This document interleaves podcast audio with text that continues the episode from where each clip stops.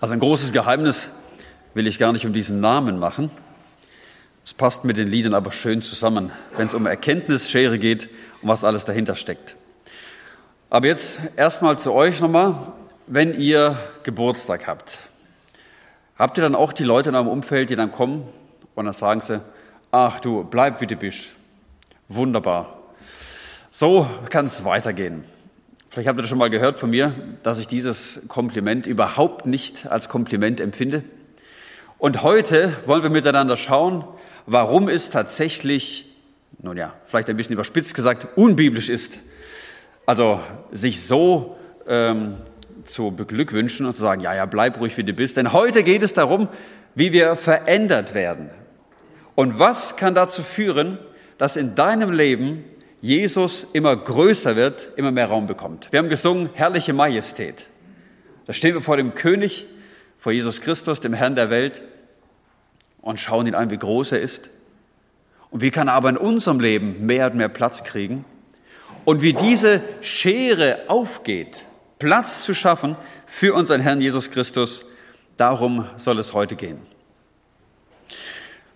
Wenn wir kleine Kinder haben, dann fragen wir die manchmal, was willst du eigentlich mal werden, wenn du groß bist? Ja, da kommt natürlich alles Mögliche. Also vielleicht wollen sie Astronaut werden, ne? oder ich habe geträumt, Müllmann zu sein, weil es so cool war, immer da hinten drauf zu stehen. Also wir können alles Mögliche werden wollen, wovon wir träumen, wenn ich mal groß bin. Es ist ganz natürlich, dass Kinder wachsen. Wenn nicht, dann machen wir uns Sorgen. Und wie ist es aber mit uns in unserem Glauben?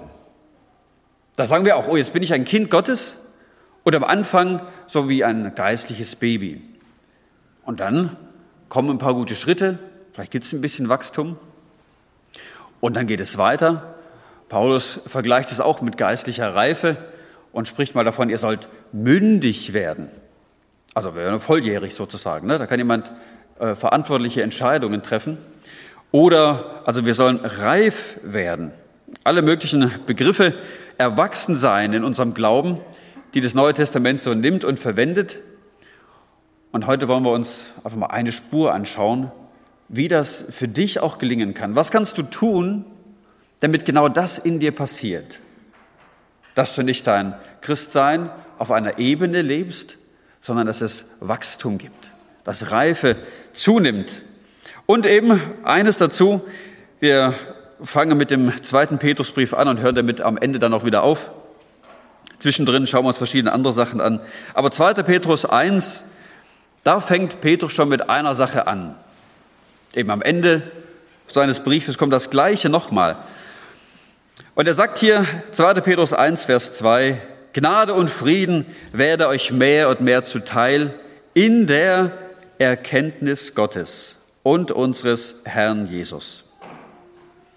Auch Paulus, er betet, ob es im Epheserbrief ist oder an anderen Stellen, er betet, wenn er für die Gemeinde betet, und bittet darum, dass sie in der Erkenntnis wachsen. Jetzt hat es auch Christen, die sagen, ja wunderbar, also Erkenntnis, das habe ich viel. Also da kannst du fragen, was du willst über Altes Testament und Neues. Aber wisst ihr, das ist nicht die Erkenntnis hier im Kopf, die Paulus oder Petrus oder die Schreiber meinen, sondern Erkenntnis, die nicht hierher gerutscht ist und von hier nach außen drückt in meine Hände, in meinen Mund und in meine Füße. Was ist das? Schall und Rauch, eine klingende Zimbel, etwas, was nicht hilft. Und deshalb geht es darum, wie kriege ich das auf die Straße, wie kriege ich das in mein Leben, dass Erkenntnis tatsächlich mein Leben verändert und prägt. Und das schauen wir uns heute einmal an und gucken hier ähm, auf diese Grafik, die Erkenntnisschere. Das ist so ein Bild, das mir begegnet ist und für mich so eindrücklich war, dass ich dachte, das möchte ich teilen. Einfach als hilfreiche Stütze, Visualisierung.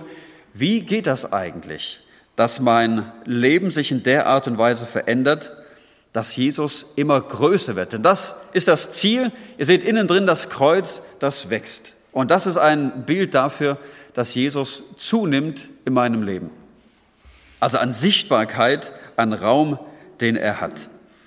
Man könnte alles Mögliche vielleicht anschauen Aber hier geht es jetzt und heute um zwei Bereiche der Erkenntnis. Wie bei einer Schere, die zwei Klingen braucht, um sauber zu schneiden, so leben wir Christen in einer Spannung der Erkenntnis.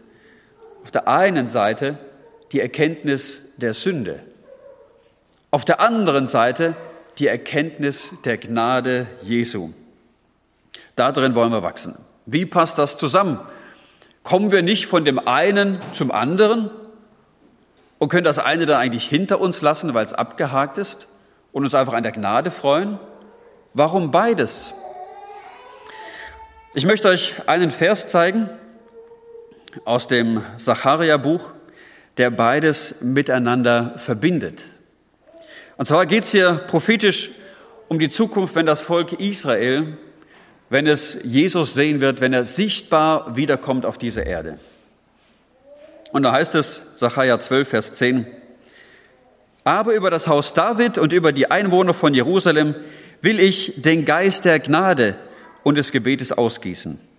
Und sie werden auf mich sehen, also auf Jesus, den sie durchstochen haben, ja, sie werden um ihn klagen, wie man klagt um den eingeborenen Sohn, und sie werden bitterlich über ihn Leid tragen, wie man bitterlich Leid trägt über den Erstgeborenen. Hier sehen wir, wie beides nebeneinander steht. Die Gnade, die ausgegossen wird, und trotzdem ein bitteres Leid, das die Menschen tragen. Worum geht es heute? Kurzen Überblick. Wir wollen verschiedene Erkenntnisse einmal anschauen. Zuerst mal die Erkenntnis der Sünde und dann machen wir einen Exkurs über die Buße. Die Buße ist der unterste Punkt sozusagen an der Wende. Das seht ihr nachher nochmal, wo es wieder nach oben geht. Dann wollen wir die Erkenntnis der Gnade anschauen und letztlich, wie sieht das eigentlich aus, wenn Jesus groß wird in meinem Leben? Und dann aber auch die Hindernisse, die dem im Weg stehen. Und das kennst du auch. Du willst eigentlich im Glauben wachsen, aber immer wieder stolpern wir, stoßen an Grenzen. Und das, wenn wir uns das bewusst machen, ein Hindernis, das ich sehe und wahrnehme, ist längst nicht mehr so gefährlich. Fangen wir mit dem ersten an. Die Erkenntnis der Sünde. Ach nee, muss der Kerl damit anfangen, ne? Also, wir hätten ja auch mit dem, jetzt haben wir so schön von der Gnade gesungen gerade eben, hätten wir doch auch damit anfangen können. Aber der Weg nach oben in dieser Grafik, der führt zuerst nach unten. Und deshalb ist es gut, sich das zuerst anzuschauen, denn je weiter ich meine eigene Verlorenheit erkenne, desto größer wird mir nachher auch die Gnade.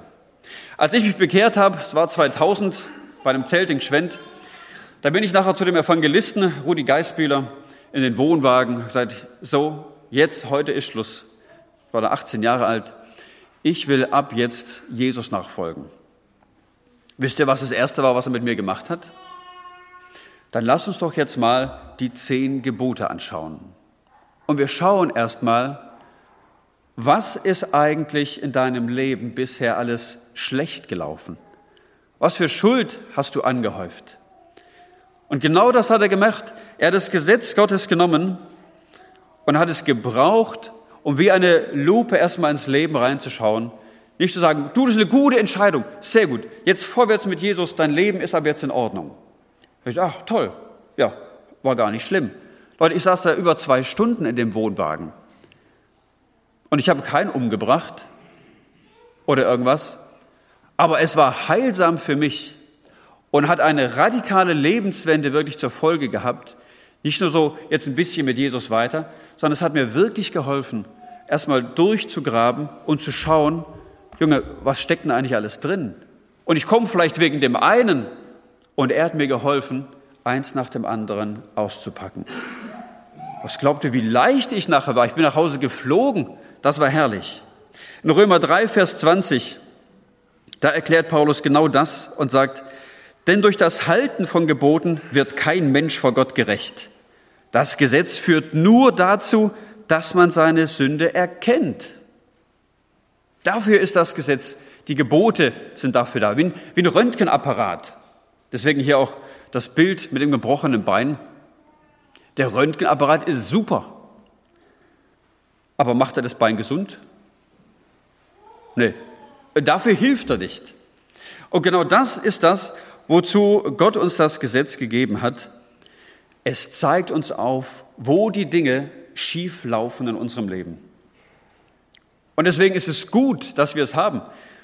Paulus sagt an verschiedenen Stellen, es ist heilig und es bleibt heilig. Wir können es nicht sagen, das war gestern, jetzt geht es mit der Gnade vorwärts, sondern es hat immer noch seinen Platz und seine Berechtigung, weil es uns eben hilft, unsere Sünde zu erkennen. Ein Beispiel, wo das einer erlebt hat, das sehen wir in der Geschichte vom verlorenen Sohn. Ich lese einfach mal ein paar Verse vor aus Lukas 15, wo es heißt, da sitzt er dann eben bei den Schweinen. Wer die Geschichte nicht kennt, junger Mann, der von seinem Vater das ganze Erbe mitkriegt. Er verspielt es, haut es raus, vergeudet es und landet nachher in der Gosse bei den Schweinen, um sich noch ein bisschen Brot dort zu verdienen. Und dann heißt es, er kam aber zu sich selbst und sprach, oh, wie viele Tagelöhner meines Vaters haben Brot im Überfluss und ich, was für eine Erkenntnis. Ich verderbe vor Hunger. Ich will mich aufmachen und zu meinem Vater gehen und zu ihm sagen, Vater, ich habe gesündigt gegen den Himmel und vor dir und ich bin nicht mehr wert, dein Sohn zu heißen. Mach mich zu einem deiner Tagelöhner. Am Ende, am Tiefpunkt seines Lebens, da hat er es verstanden. Ich habe nichts. Ich kann eigentlich nur zurück zu meinem Vater und da ganz, ganz unten wieder anfangen. Es kann auch anders sein, dass wir das erkennen. Wir müssen nicht ganz unten landen. Wisst ihr, was auch Erkenntnis der Sünde bringt? Jesaja erlebt es in Jesaja Kapitel 6. Er erkennt und sagt dann letztlich, ich bin ein Mann mit unreinen Lippen. Ich lebe unter einem Volk mit unreinen Lippen. Wodurch? Weil dann die Herrlichkeit Gottes gegangen ist. Er steht vor dem Thron Gottes und es ist so, als würdet ihr in einem schmutzigen Raum das Licht anmachen. Denk mal, große Feier, ne? Samstagabend wird's lang, da räumt man nicht mehr auf. Was macht man? Das Licht aus. Super, ne? Ja, schon sieht man den ganzen Dreck nicht mehr, ist fast wie aufgeräumt. Aber weh, da kommt am nächsten Morgen einer, macht's Licht, dann sagt er, ach du meine Güte, schnell wieder aus.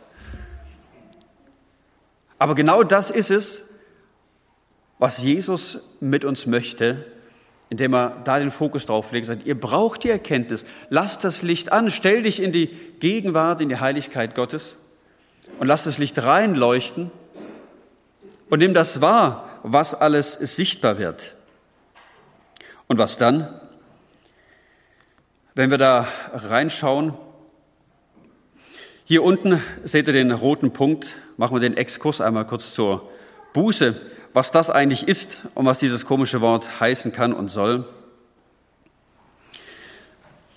Buße ist der Wendepunkt nach unten. Wenn wir sagen, dieser Pfeil, der abwärts geht, also da merke ich wie dieser verlorene Sohn. Ich sage, wo bin ich eigentlich gelandet? Und Gott legt den Finger in meinem Leben auf den Punkt und sagt, Stefan, an der und der Stelle, da liegst du ganz gehörig daneben. Und wie komme ich da jetzt wieder raus? Wenn ich das merke, wenn mir das klar geworden ist, die Buße, das sagen wir schnell, das ist einfach umkehren. Aber schaut mal, wenn wir einfach gucken, was für Aspekte eigentlich dazugehören, dann ist es ein viel, viel breiteres Feld, was da wirklich dazugehört. Und das Umkehren, Umdenken, was dieses Wort ja letztlich auch heißt, das ist eigentlich nur der letzte Schritt wo ich merke, tatsächlich, ich muss umkehren. Das ist das Erste, da geht es darum, dass ich erstmal erkenne, so wie das so, tatsächlich, ich sitze ja bei den Schweinen. Was ist da eigentlich gelandet? Und vielleicht lebst du auch schon lange mit Jesus, aber dann kommst du an einen Punkt, wo du sagst, wie bin ich hier hingekommen, dass ich dieses und jenes mache? Wo das Gewissen schlägt. manch einer ist das vielleicht schon gewohnt, wie bei so einem Wecker, wo man auf Snooze drückt. Ach, äh, ich mache das schlechte Gewissen wieder aus und gehe weiter. Aber diese Erkenntnis, dass ich es merke, das hilft noch nicht, das reicht gar nicht. Aber danach kommt Reue, wo ich sage, das tut mir leid, ich will hier gar nicht sein. Was auch dazu gehört, das ist dann, dass ich mich schäme. Wisst ihr, das muss Jesaja oder in der Jeremia ist es, dem Volk Israel einmal vorschlagen, sagte, ihr, das, was ihr macht mit Gott, dass ihr nicht nur Gott verehrt, sondern nebendran, also sie hatten ja welche anderen Götzen, ne? Was haben wir? Wir stellen uns manchmal daneben, sagen, ja, ich brauche noch ein bisschen Anerkennung, ich brauche mein, äh, meine anderen Menschen um mich herum, vielleicht meinen Partner, der soll mich lieben. So, ne? Mach das. Äh, von Gott natürlich, der liebt mich ja auch, aber die anderen, die sollen mich auch lieb haben. Oder mein Konto, das, das muss gut gehütet sein. Und Gott macht deutlich und sagt, das, wenn ihr irgendetwas an meine Stelle stellt, das ist sowas wie Ehebruch. Ich habe einen Bund mit euch gemacht und ihr, ihr springt mit irgendeiner anderen Sache ins Bett. Und dann sagt Jeremia hier, und ihr schämt euch noch nicht mal dafür. Das ist ja nicht schlimm. Christ sein, das muss man nicht ganz so ernst nehmen. Das, das kann ja auch so ja, ein bisschen Kompromisse und ganz ordentlich schafft das ja keiner. Und sagt, ihr schämt euch nicht mal. Also Scham ist etwas, das gehört dazu. Und dann aber auch Bekenntnis unten, dass ich Dinge ausspreche. Wie gut ist das, wenn wir das wahrnehmen? Neulich, da sprach mich auch einer an, auch ein Prediger, sagte Stefan, darf ich dir was bekennen? Ich habe selber erlebt, was für ein Segen das ist, wenn ich Schuld in meinem Leben, wenn ich sie aussprechen kann, wenn ich es loswerden kann. Da gibt es Menschen in meinem Leben, die liebe ich nicht. Ich mag die nicht. Warum? Die tun mir weh, die haben mich angelogen, wie auch immer.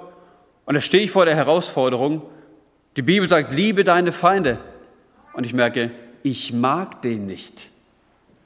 Und dann nicht einfach zu sagen, ja, das ist schon okay, sondern nach unten zu schauen und zu erkennen, wie abscheulich das ist, wenn ich hier an dieser Stelle eben nicht Jesus nachfolge. Wo hat er denn Raum in meinem Leben, wenn ich so lebe und auch noch denke, ach, das ist doch nicht so schlimm.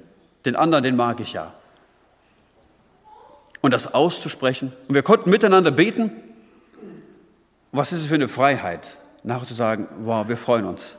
Es ist vergeben. Die Bibel sagt es, bekennt einander eure Sünden, damit ihr geheilt werdet. Auch das eine, eine seelische, eine innere Gesundheit, die damit zusammenhängt. Und dann die Abscheu, dass mir das wirklich ekelhaft ist. Vielleicht hast du das auch schon erlebt.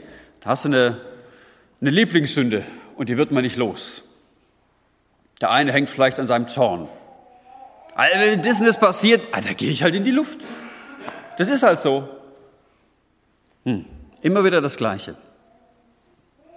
Und das zu erkennen, das ist ein Teil der Buße.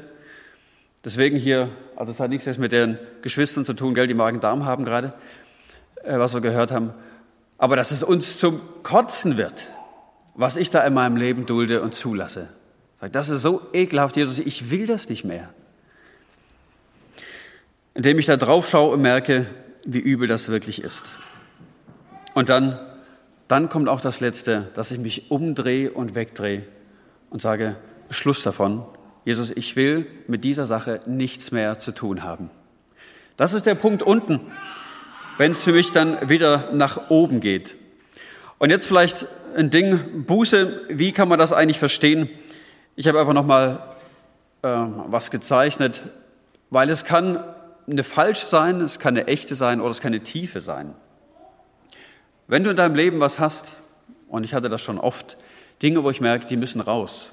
Ich bin ja auch Gärtner und mit dem Unkraut ist es so, ich hatte einen Kollegen, der hat mir das gründliche Arbeiten beigebracht und der liebte das, so eine, eine Challenge zu machen, sagen, hey, wenn wir ein Beet zu jäten hatten, du machst die Hälfte und ich mach die.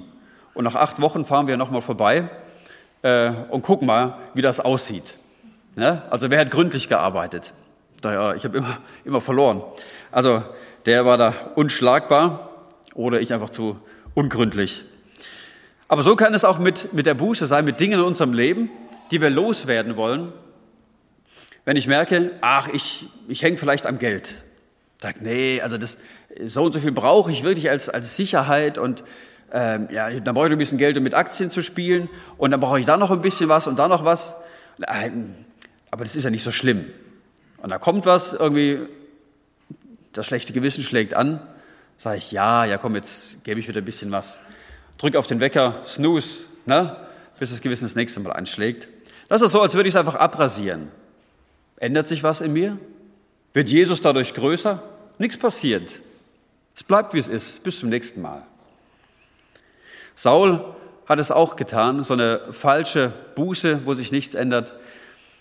Da kommt er zu Samuel oder wo er selber opfert einmal, also tut etwas, was er nicht durfte, wird schuldig und dann bekennt er und tut Buße vor Samuel, sagt, es war falsch, was ich gemacht habe, aber bitte sag's nicht dem Volk, ehre mich doch vor dem Volk. Also mit Gott will ich es ins Reine bringen, aber ja, soll kein Mensch mitkriegen, was ich Schlechtes gemacht habe. Und genau da kommen wir zu der echten Buße, wo es mir bereit ist oder wo ich den Schmerz spüre. Und für mich einer der, der tiefsten Stiche, wo es darum ging, Sachen auszugraben, das war für mich in der Zeit, das war noch am Anfang auch von unserer Ehe, als ich über einige Jahre süchtig war nach Pornografie. Das war was Schreckliches. Zu wissen, das, was du da machst, ist völlig falsch und verkehrt und trotzdem kommt man nicht davon weg. Und ich habe es immer wieder versucht und habe gedacht, ich tue wirklich Buße. Jesus, tut mir leid, dass ich dir schon wieder angeklickt habe, den ganzen Dreck. Und habe es ausgestochen, habe es zum Kreuz gebracht und es ist so schnell wieder nachgewachsen. Und deshalb hier das Dritte, eine tiefe Buße zu tun, wo es mir wirklich den Ekel davor präsent macht. Und wisst ihr, was das war für mich? Das war nicht nur vor meinem Gott das zu bekennen, nicht nur vor guten Freunden, sondern den schwersten Weg zu gehen zu meiner Frau. Weil in ihrem Gesicht habe ich den Ekel, also nicht vor mir, aber ihr Schmerz, was es in ihr ausgelöst hat, das hat mir deutlich gemacht, wie ekelhaft das ist, was ich da tue.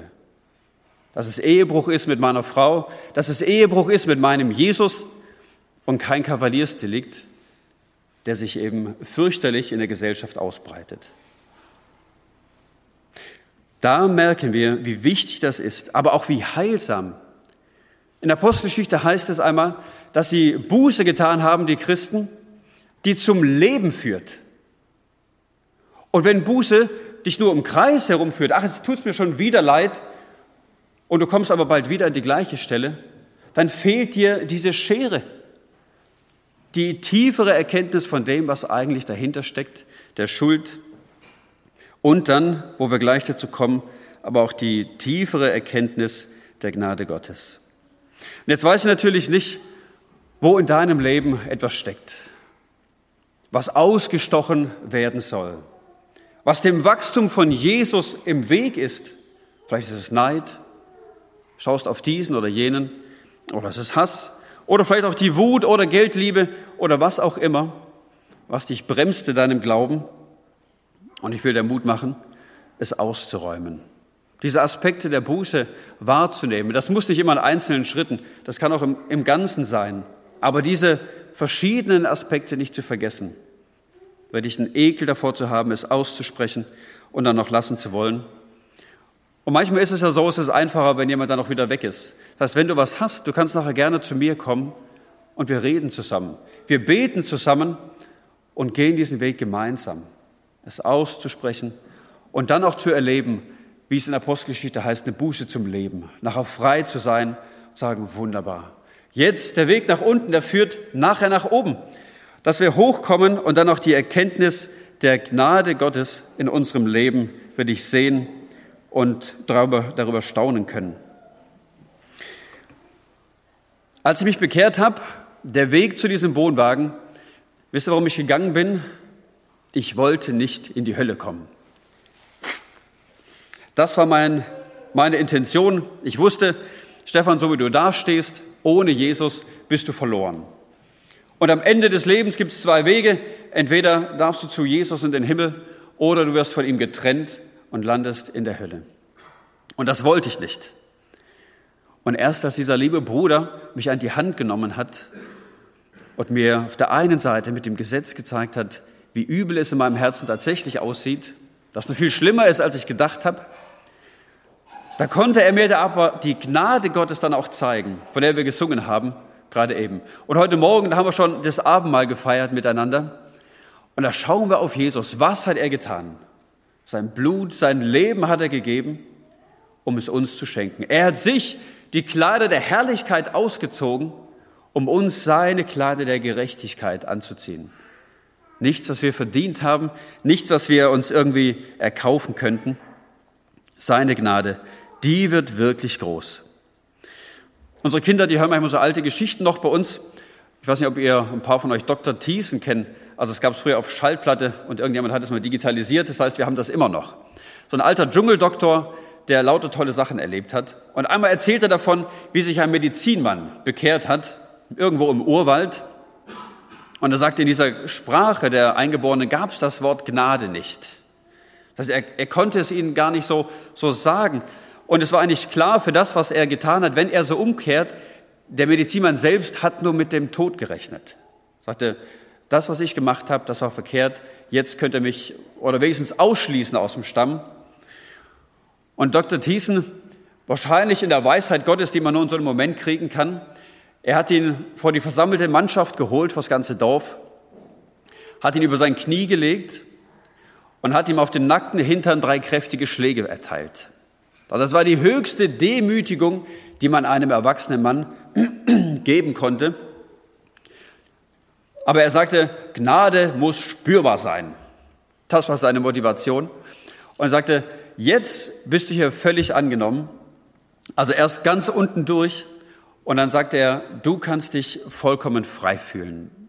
Du hast nichts mehr, was du trägst an Schuld oder irgendetwas, sondern er war aufgenommen und einer der glücklichsten Menschen in diesem Stamm. Nicht, weil er eine Strafe einstecken musste, sondern es war für ihn letztlich ähm, einfach die, die Erkenntnis, dass er jetzt vollkommen frei sein darf.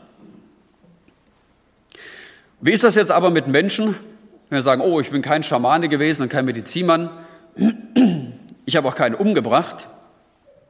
Und wir lesen dann in der Bibel, auch wenn es um Erkenntnis geht, wem viel vergeben ist, der liebt viel. Naja, und ich? Ja, mir ist ja gar nicht so viel Schreckliches vergeben worden.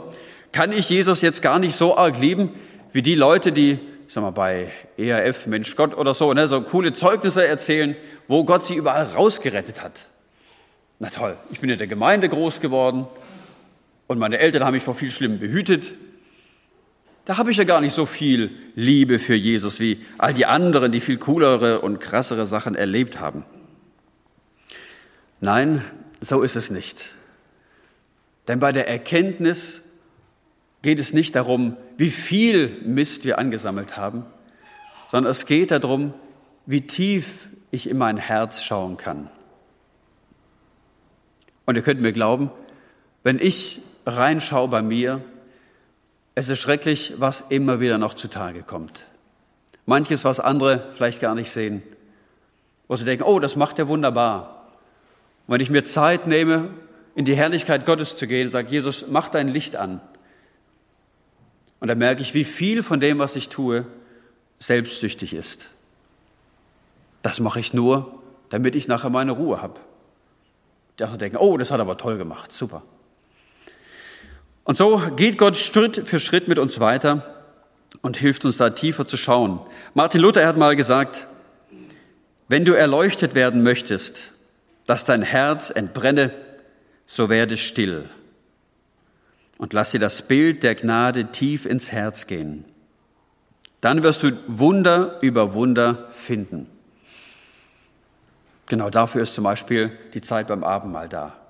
Dass wir still werden und uns an dieser Gnade Jesu freuen. Unverdient.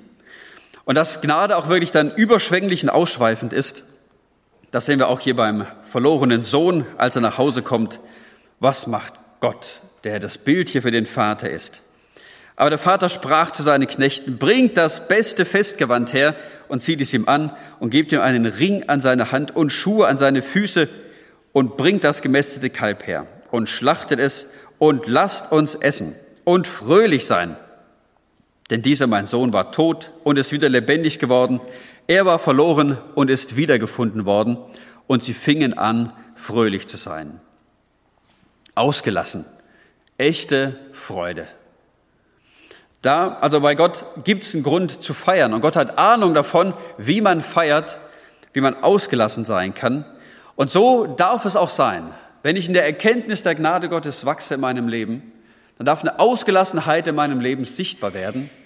Und ich merke, da ist jemand, der wird geprägt von etwas anderem, nicht von dem Drehen um sich selbst, sondern sein Leben, sein Denken, sein Fühlen, sein Handeln, das ist irgendwie, irgendwie frei.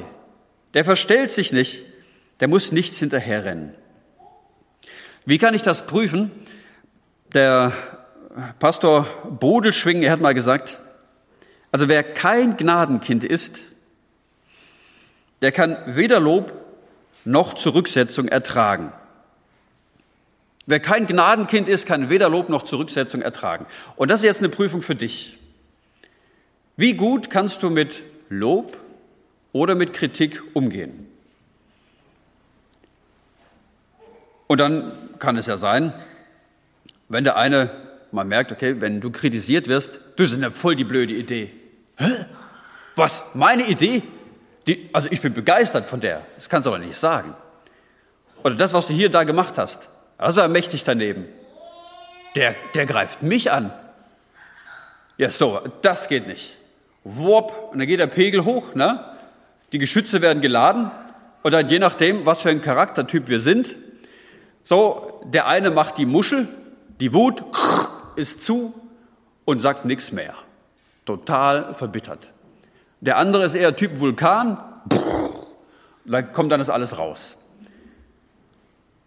Und wenn wir das aber merken, wer sitzt denn dann bei uns in der Mitte auf dem Thron? Wer wurde dann gerade angegriffen, wenn sowas kommt? Ja, nicht Jesus. Wir selber haben die volle Ladung abgekriegt. Wenn ich jetzt aber aus der Gnade lebe und weiß, ich lebe aber nicht mehr ich, sondern Christus lebt in mir und dann greift mich einer an und es kommt Kritik, kann ich das ganz für mich nehmen. Sage ich, oh, mal gucken, hast du recht? Habe ich was gemacht, was Jesus klein gemacht hat in meinem Leben? Und dann ist es gar nicht wichtig, ist die berechtigt oder nicht, weil ich brauche gar nicht verletzt sein. Mich trifft's ja gar nicht. Wenn, dann trifft's meinen Herrn. Und da kann ich für seine Ehre eintreten, aber doch nicht für mich. Auch mit Lob, das ist ein anderer Weg, ne? da wird man gelobt und manche können damit auch gar nicht umgehen. Ne? Also das hast du super gemacht. Ich, nee, nee, nee, stimmt gar nicht. Ne? Äh, und, aber eigentlich so eine, man merkt schon, ach, ein bisschen vielleicht wahrscheinlich eine scheinheilige Demut, wie die Leute dann reagieren. Kann ich da offen und frei sein? Ich brauche es nicht unterdrücken. Ich brauche mich auch nicht wahnsinnig drüber freuen und sagen, ja, endlich versteht's mal einer, was für ein toller Hecht ich bin. Du bist jetzt mein Freund, sag noch mehr davon. Sondern ich kann es dankbar annehmen, weil ich ganz genau weiß, das, was ich getan habe, das habe ich selbst geschenkt bekommen. Ich habe es ja nicht verdient. Es ist alles eine, eine Gabe, die Gott mir gegeben hat. Also Gnade, wenn ich sie erkenne, sie macht mich demütig. Dass ich drehe mich nicht mehr um mich. Demütig sein heißt nicht, dass ich äh, immer der Duckmäuser bin, sondern dass ich mir selbst gar nicht mehr so wichtig bin. Mein Leben dreht sich nicht um mich, sondern Christus ist die Sonne und ich als Erde drehe mich um ihn. Gnade macht aber auch großzügig, je nachdem, was Gott dir gegeben hat. Vielleicht hat er dir Kraft geschenkt.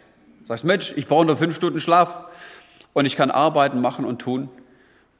Und setz das ein. Hast du die Kraft bekommen?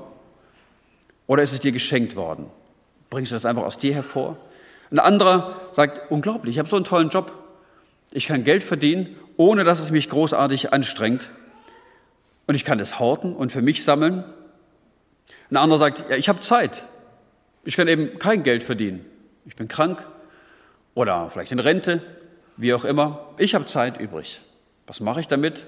Ja, endlich wollte ich mal eine Weltreise machen. Also macht es, wenn ihr das könnt und sollt. Aber es geht darum, wofür verwende ich das? Wenn ich begriffen habe, wie groß die Gnade Gottes ist und was mir alles geschenkt wurde, dann, dann kann ich nicht kleinkariert denken sondern geht mir das Herz auf. Gnade macht großzügig.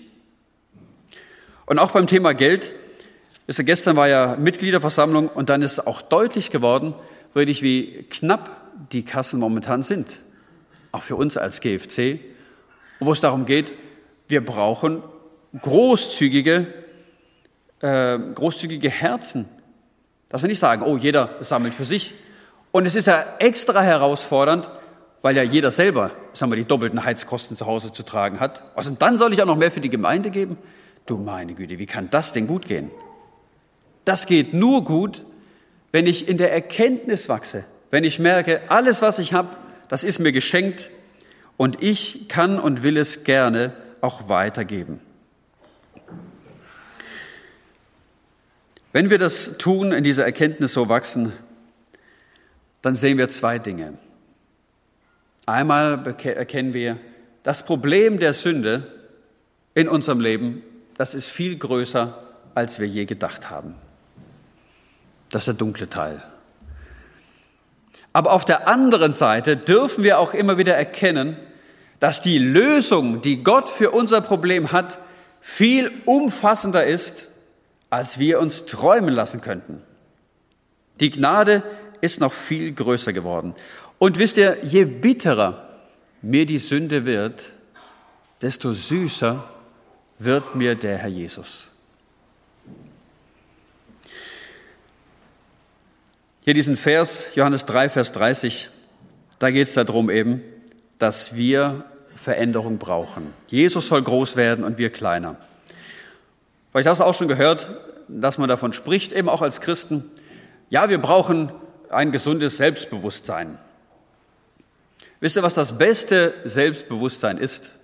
Wenn ihr hier diese Grafik nehmt, wenn wir begreifen, an mir selbst ist gar nichts Gutes, das einzig Gute ist Christus, dann brauchen wir ein neues Christusbewusstsein in uns. Sagen, das, worum es geht und das, was zählt, das ist er in meinem Leben. Um ihn soll es sich drehen und er soll groß werden. Jetzt noch kurz am Schluss zu den Hindernissen, was dem im Weg stehen kann. Weil sagst du, ja, das klingt doch alles ganz wunderbar und einfach. Warum wachsen da nicht alle Christen wie Pilze aus dem Boden und werden groß und kräftig? Das ist ja nicht schwer. Ich muss mich selber erkennen und Jesus erkennen und dann, ja, dann wird er groß, weil es eben in einigen Bereichen unseres Lebens vielleicht solche Schilder gibt, die wir hinstellen und sagen, ah nee, Jesus, hier ist privat, ne? Ähm, das fass mal lieber nicht an. Und wie kann das aussehen? Es kann sich zeigen, ich habe einfach mal drei Szenarien hier noch mit, äh, dass sich die Erkenntnis nur in einem dieser Bereiche bewegt. Ihr seht hier oben die Spirale, die sich dreht, aber eben nicht durch beide Bereiche, sondern nur durch die Gnade. Man könnte sagen, liberales Christsein, wo viel von der Gnade gesprochen wird und von der Liebe Gottes. Und Gott liebt doch alle. Ist das verkehrt? Nein, ist genau richtig. Aber es ist einseitig. Dietrich Bonhoeffer, er sprach hier mal davon und sagte, billige Gnade heißt Gnade als Schleuderware.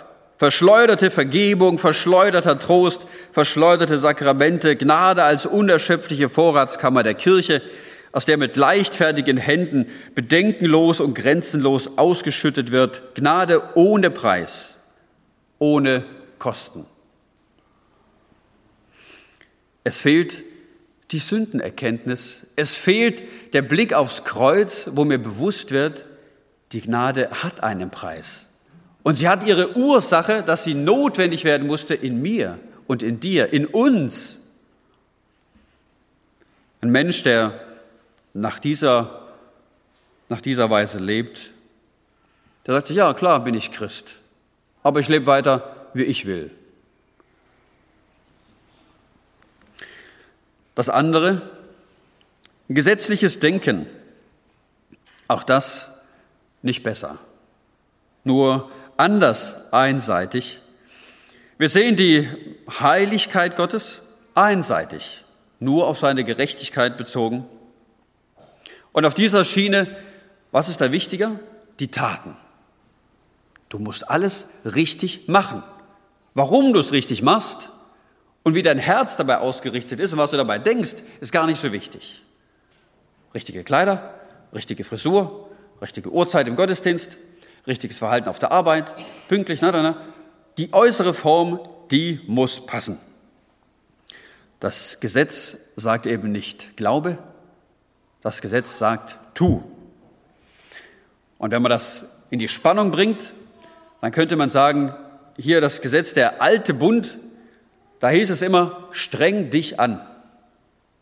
Und wisst ihr, der Gegenpol, der neue Bund, was Jesus eigentlich anbietet, das heißt, nimm es an.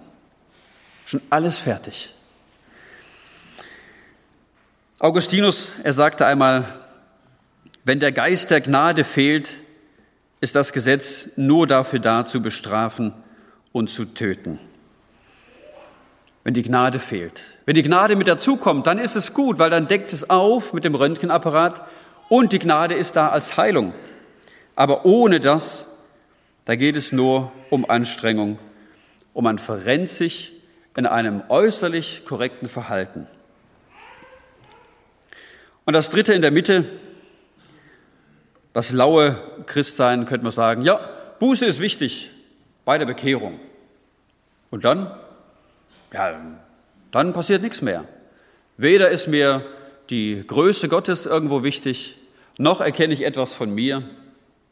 Und man muss kein Intensivpfleger sein, um zu wissen, dass ein Christsein auf einer Nulllinie, düt, ne, dass das nicht gut kommt auf so einem Monitor. Und das ist eine Herausforderung an uns.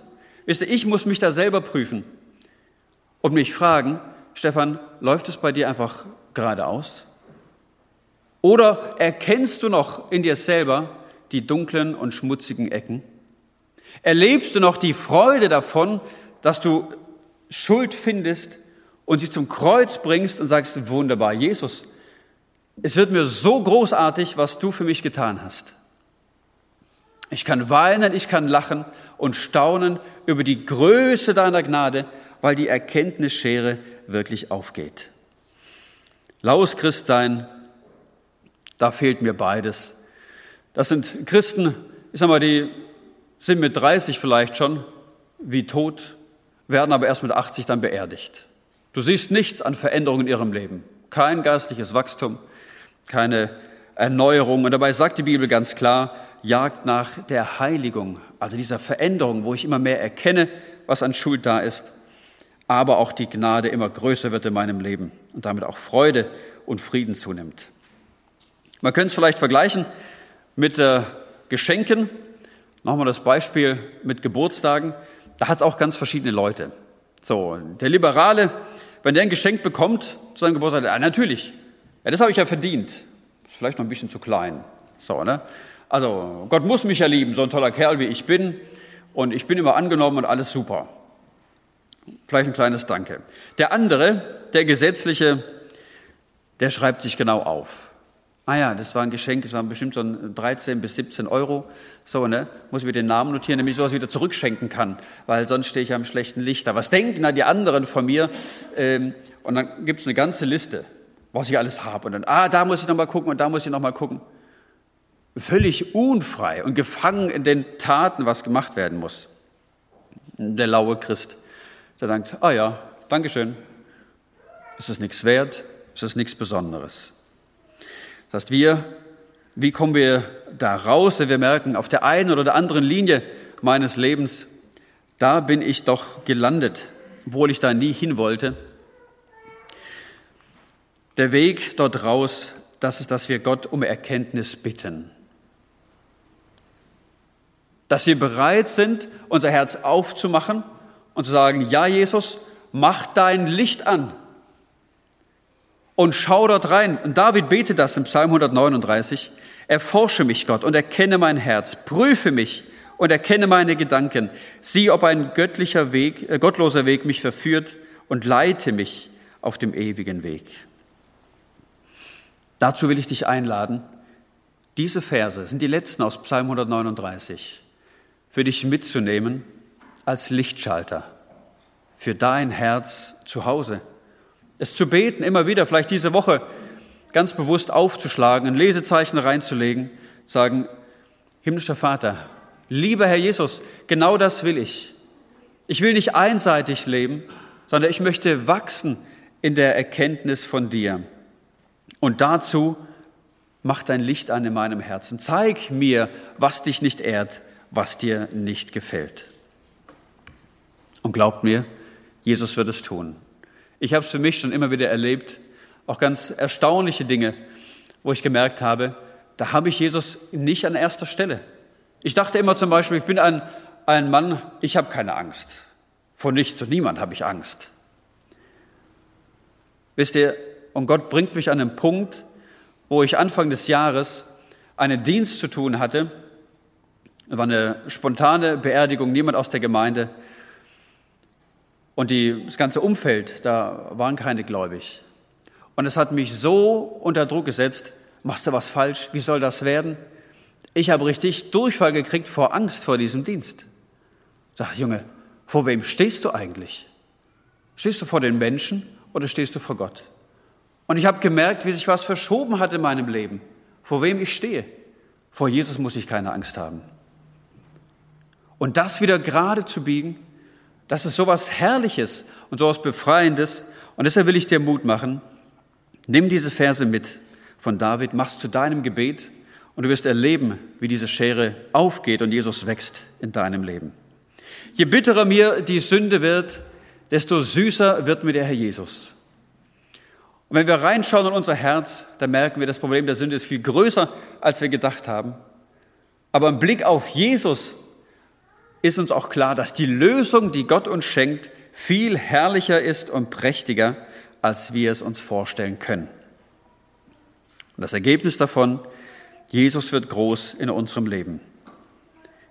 Und ich möchte schließen mit dem letzten Vers aus dem zweiten Petrusbrief. Am Anfang fängt Petrus an und spricht von der Erkenntnis, die er uns wünscht, die wir haben sollen. Und am Ende, 2. Petrus 3,18, da spricht er wieder davon und sagt, Wachst dagegen in der Gnade und der Erkenntnis unseres Herrn und Retters Jesus Christus.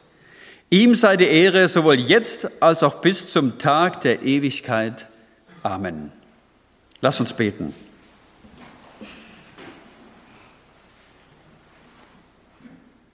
Herr Jesus, wir können nur staunen und vor dir Stille stehen. Wenn wir auf dein Kreuz schauen und auf das leere Grab, wenn wir die Krippe sehen, dass du vom Himmel gekommen bist, dann begreifen wir ein Stück weit, was dich das alles gekostet hat und sehen ein Stück weit deine Liebe zu uns. Und ich möchte beten darum, Herr Jesus, dass du mehr und mehr, weil dich dein Licht in unser aller Leben hier anmachst, dass die Schuld, die sich noch verbirgt und versteckt in unserem Leben, aufgedeckt wird Gib du Kraft und Mut, den Weg der Buße zu gehen und es wirklich auszustechen, gnadenlos an der Stelle zu sein und aber auf deine vollkommene und überreiche Gnade zu vertrauen und zu erleben, Jesus, wie schön und wie herrlich das ist, von dir angenommen und aufgenommen zu sein, dass es Grund zum Feiern gibt bei dir. Deine Vergebung, Jesus, die lässt nichts übrig, keine Flecken. Dein Kleid, das du schenkst, dass es vollkommen weiß. Dafür danke ich dir und will dich auch dafür anbeten. Amen.